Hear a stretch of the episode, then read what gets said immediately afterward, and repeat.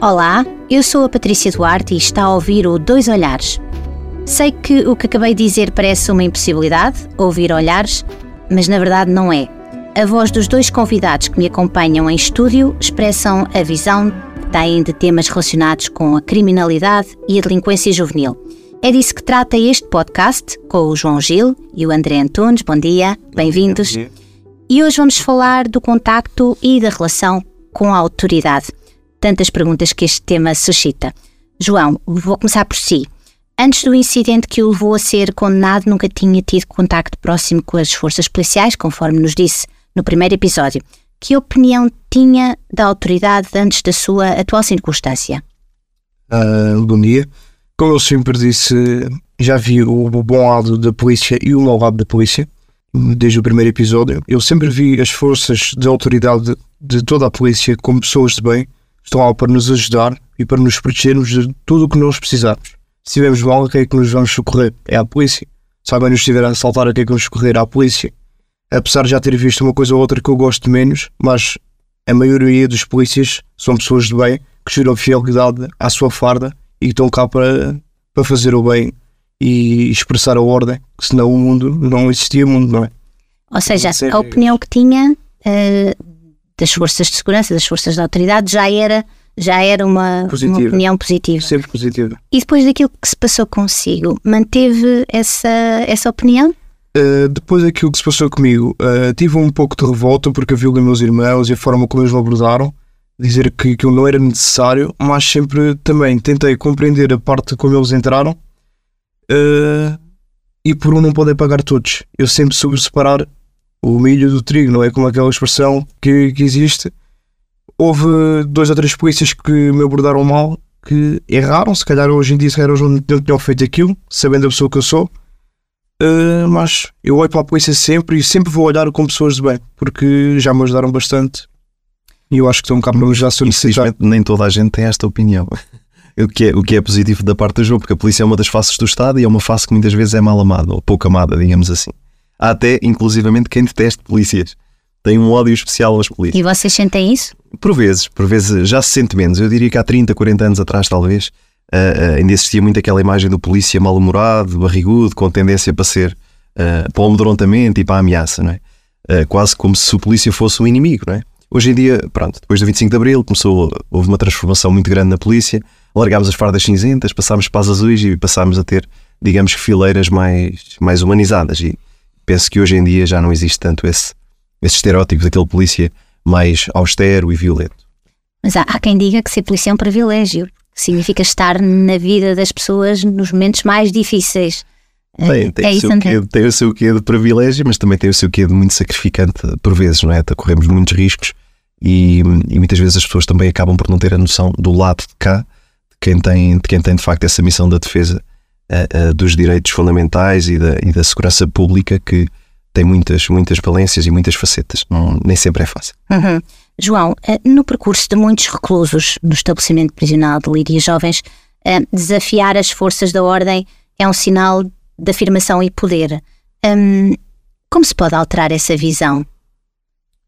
Uh, por vezes, a maioria dos reclusos não são todos assim, alguns são, uh, mas eu acho que só se pode alterar essa visão dos reclusos é com com o acompanhamento psicológico que nós temos dentro do EP, com as técnicas de reeducação a estar lá para nos ajudar, uh, com programas que nós temos, por exemplo, com programas de, de escola, mais a escola sempre nos ajuda a tirar o 12 ano, com cursos de, de mesa e bar, como por exemplo no EP onde nós estamos também há, com atividades, eles a serem, a receberem diplomas, a serem aplaudidos por outras pessoas, a verem que o bem lhe compete e lhe vai fazer bem para um dia mais tarde e com a maturidade que eles vão ganhando com essas coisas, eu acho que se pode alterar essa visão.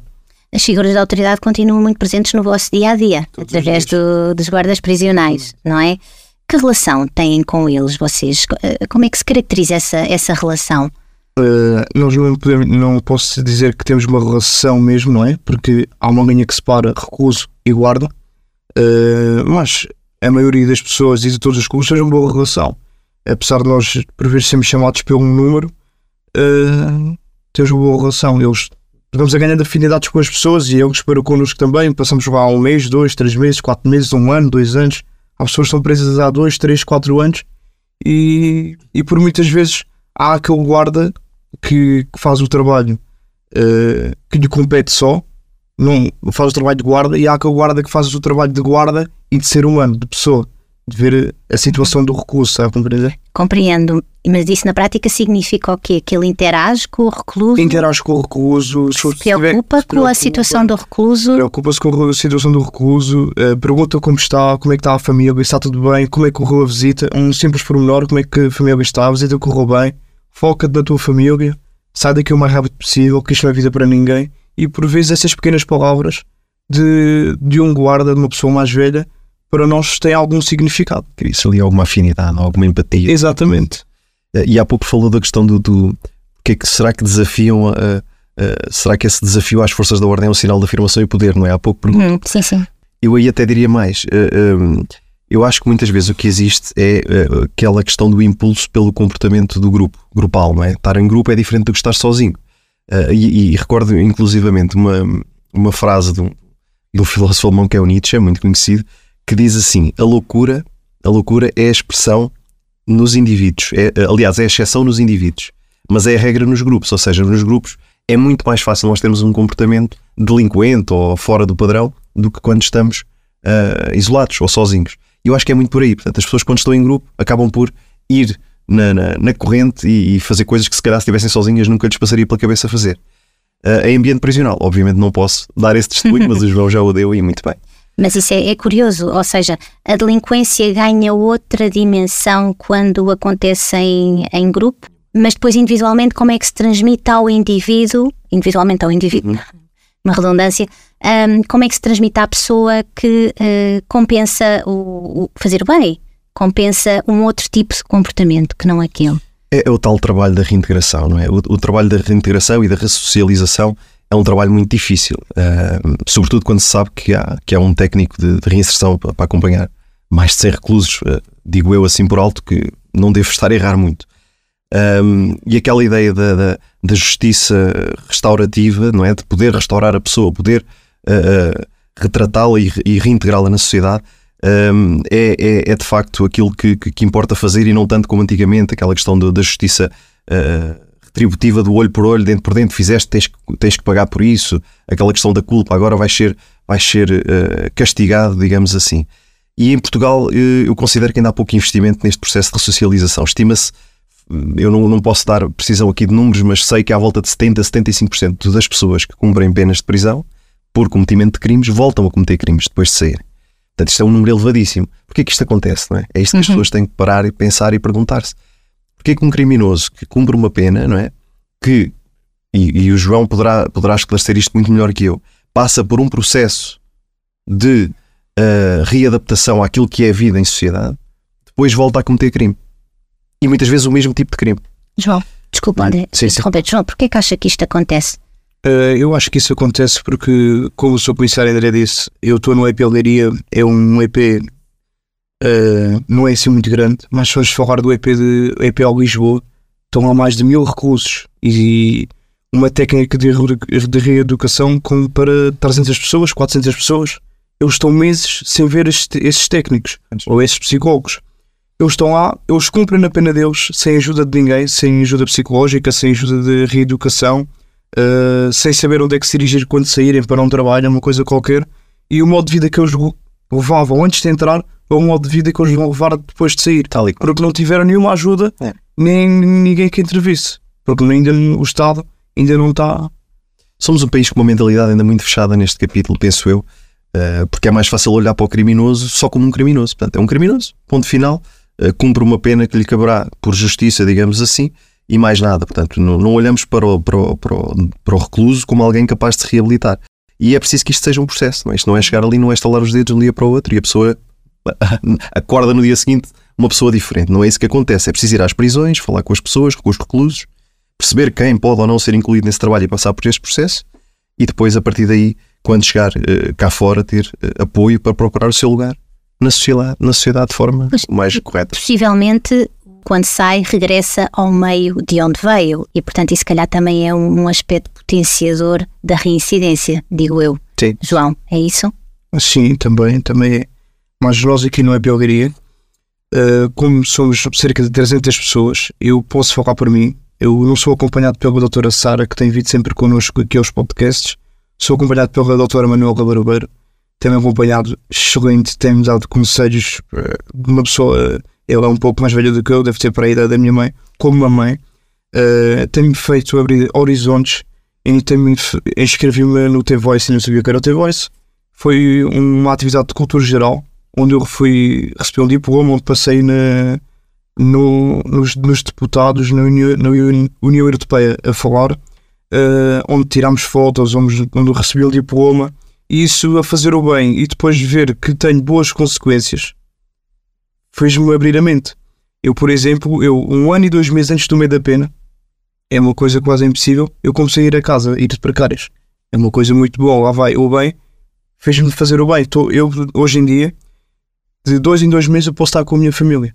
E significa que o seu comportamento tem sido exemplar, é isso? O meu comportamento tem sido exemplar e tenho recebido benesses por causa disso. Por isso. Por causa disso. André, há pouco falava da imagem da, da polícia que está um pouco diferente em relação ao passado. Sinto hoje que a autoridade, a imagem está diferente, mas a autoridade hum, é mais vezes posta em causa ou não? Diria que hoje em dia o que temos é um escrutínio abismal daquilo que é a atividade de polícia. É? Toda a gente comenta, critica ou dá opinião, muitas vezes correta, é? mas também muitas vezes sem fundamento ou, ou, sem um conhecimento de causa efetivo. Por exemplo, um, um, dos organismos que fiscaliza a polícia em termos, em termos disciplinares e criminais, também se for depois o caso uh, em paralelo com, com, o Ministério Público, é a IGAI. A IGAI recebe uh, por ano centenas de queixas contra alegados abusos policiais, por exemplo. Uhum. Um, parece muito, mas, uh, portanto, centenas de queixas, parece muito, mas na verdade, quase todos os anos contam pelos dedos das mãos aqueles que originaram sanções aos polícias, sanções disciplinares aos polícias. Portanto, há aqui uma desproporção evidente. Portanto, este escrutínio e esta, este, este pôr em causa daquilo que é a atividade policial uh, está muito, muito, muito patente nos dias de hoje. Nós, eu sinto muito isso.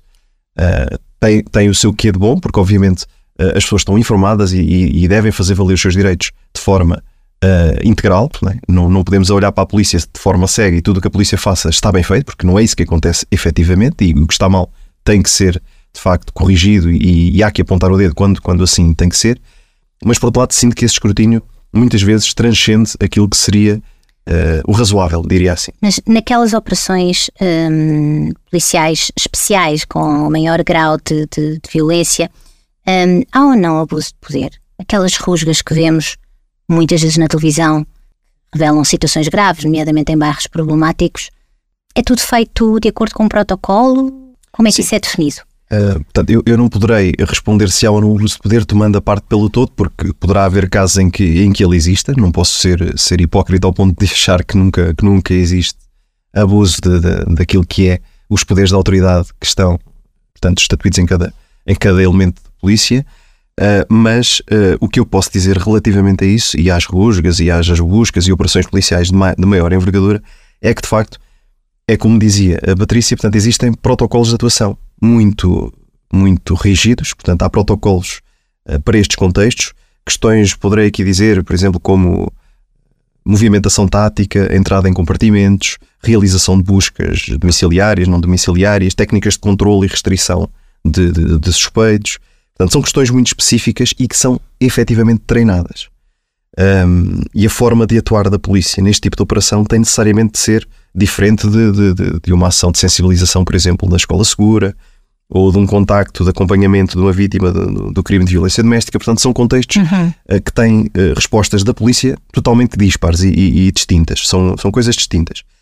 Principalmente porque é em contexto de, de busca e em contexto de operação policial desta envergadura, existem uh, questões de segurança que podem implicar muitas vezes o balançar daquela linha que separa a vida da morte. E nós, uhum. quando temos que estar em contextos uh, cinzentos ao ponto de, havendo uma falha, poder implicar consequências graves para nós ou para terceiros, portanto, o protocolo tem que, seguir, tem que ser seguido à risca e, por vezes, é um bocadinho uh, para quem está do outro lado é difícil de perceber. Pode, pode ser, Hum, exatamente. Pode ser difícil de aceitar de quem está do outro lado porque é que a intervenção foi tão, Sim, tão, tão, tão eu não, não quero dizer violenta, mas tão eh, brusca, tão Uhum. repentina, tão, tão, tão drástica. recordo que no digamos caso do João, ele, ele questionava porque é que, estando ele em casa ah, e sem apresentar nenhum perigo de fuga para, para depois do que tinha feito, ah, porque é que a polícia teve que chegar à casa dele e entrar ah, daquela forma, sendo que tinha a dormir dois, duas crianças, duas crianças, dois menores, 3, 3. três. Pronto. Ah, aí lá está, eu não poderei falar desse caso concreto porque não conheço, não conheço os pormenores, nem, nem, nem, nem seria correto da minha parte. De qualquer forma, ah, Mas portanto, isto, é, isto para dizer que é um protocolo que se segue. Justamente, portanto, eh, certamente que os elementos policiais que, que, quando vão cumprir uma busca, seja ela no âmbito de que, de que investigação for, portanto, seja por tráfico de estupefacientes, seja por roubos, agressões, seja por furtos ou outro tipo de crime, obviamente que é feita uma análise, uma avaliação de risco, uma ponderação dos níveis de força a empenhar nessa ação policial. E depois, feita essa ponderação, são empregos os meios que se entendem adequados para eh, atingir esse fim. Se, no caso concreto, e às vezes isto acontece, não temos capacidade de eh, colocar em, em cima da mesa para ponderação todas as variáveis, portanto, eu não sei o que é que está do lado de lá da porta. Posso ter uma noção, porque sei que o interveniente é o A ou o B, ou conheço o historial do C, que vive lá e dorme lá de vez em quando, portanto, mas eu não consigo ter a certeza do que é que vou encontrar assim que entrar. Obviamente, aí tem que haver um, um- tem que se pecar um pouco por excesso no que, no que respeita às medidas de segurança a adotar. Um, e depois, a partir daí, eh, portanto, iniciada a intervenção policial, se houver, eu, diria que é aqui o princípio do bom senso, se houver colaboração, se houver um acatamento daquelas ordens imediatas para, eh, portanto, para haver estabilidade do contexto, a partir daí, depois, eh, também esses níveis de risco e de força são imediatamente adaptados e, e tenho a certeza que corre bem para todas as partes. O problema às vezes surge quando, do outro lado, existe uma reação eu diria que de resistência ativa que pode potenciar o quê? Para os elementos policiais que estão ali naquela primeira linha, que muitas vezes não sabem o contexto todo da história da investigação, que a missão deles pode ser só fazer a abordagem, ou fazer a entrada, ou neutralizar, para depois se, se atuar competentemente em sede de inquérito. Mas, portanto, se houver ali uma resistência ativa, obviamente que vai haver uma escalada dos níveis de intervenção e pode levar ali a haver algum conflito mais, alguma faísca mais acesa. Mas, portanto, isso é, é tudo evitável, havendo de facto essa, essa compreensão e colaboração de parte a parte e, e as coisas ajustam-se. Estou certo? Uma última pergunta para vos fazer, eh, que é esta. Como é que se pode incentivar o contacto entre moradores de bairros mais, mais difíceis e forças de segurança em circunstâncias positivas e não apenas nesse tipo de, de- de intervenções que o André estava, estava a descrever? João, tem alguma ideia? Eh, eu acho que podemos começar pela escola, os miúdos, na, na primária. Eu acho que prim- primeiramente era pela escola. Eh, nós temos várias associações em quase todos os bairros, hoje em dia há associações Associações de Eh, moradores? de moradores. Sim. Ir a essas mesmas associações, ir com protocolos policiais, explicar o porquê, tentarem ter uma aproximação com as pessoas do bairro, eh, com os miúdos primeiramente, depois com os adultos nessas associações, Uh, haver uma proximidade de bairro, perguntar à pessoa mais velha quando passa, olá, bom dia, como está, está tudo bem, e não só fazer a ronda, ir ali, ir embora, fazer o seu caminho e está tudo bem. Eu acho que poderiam fazer, começar por isso, pelas associações e pela escola, primeiramente. André? Sim, eu, co- eu concordo inteiramente. Portanto, isto no fundo já, já cai naquilo, já conflui naquela que é a essência do, do, do policiamento de proximidade ou do policiamento comunitário. é? É isto mesmo, é a proximidade, é a aproximação, perdão, da polícia à população e concordo inteiramente com o João. Portanto, essa aproximação deve começar desde logo nas faixas etárias mais, eh, mais jovens ahm, para criar de facto essa, essa empatia desde cedo que vai garantidamente facilitar o contacto eh, entre estes moradores destes bairros e as forças de segurança. Chegamos ao fim de mais um episódio do Dois Olhares, hoje dedicado ao contacto e à relação com a autoridade. Voltaremos em breve, mas até lá siga-nos no site do Região de Leiria e também nas principais plataformas. Obrigada por estar desse lado. Até breve.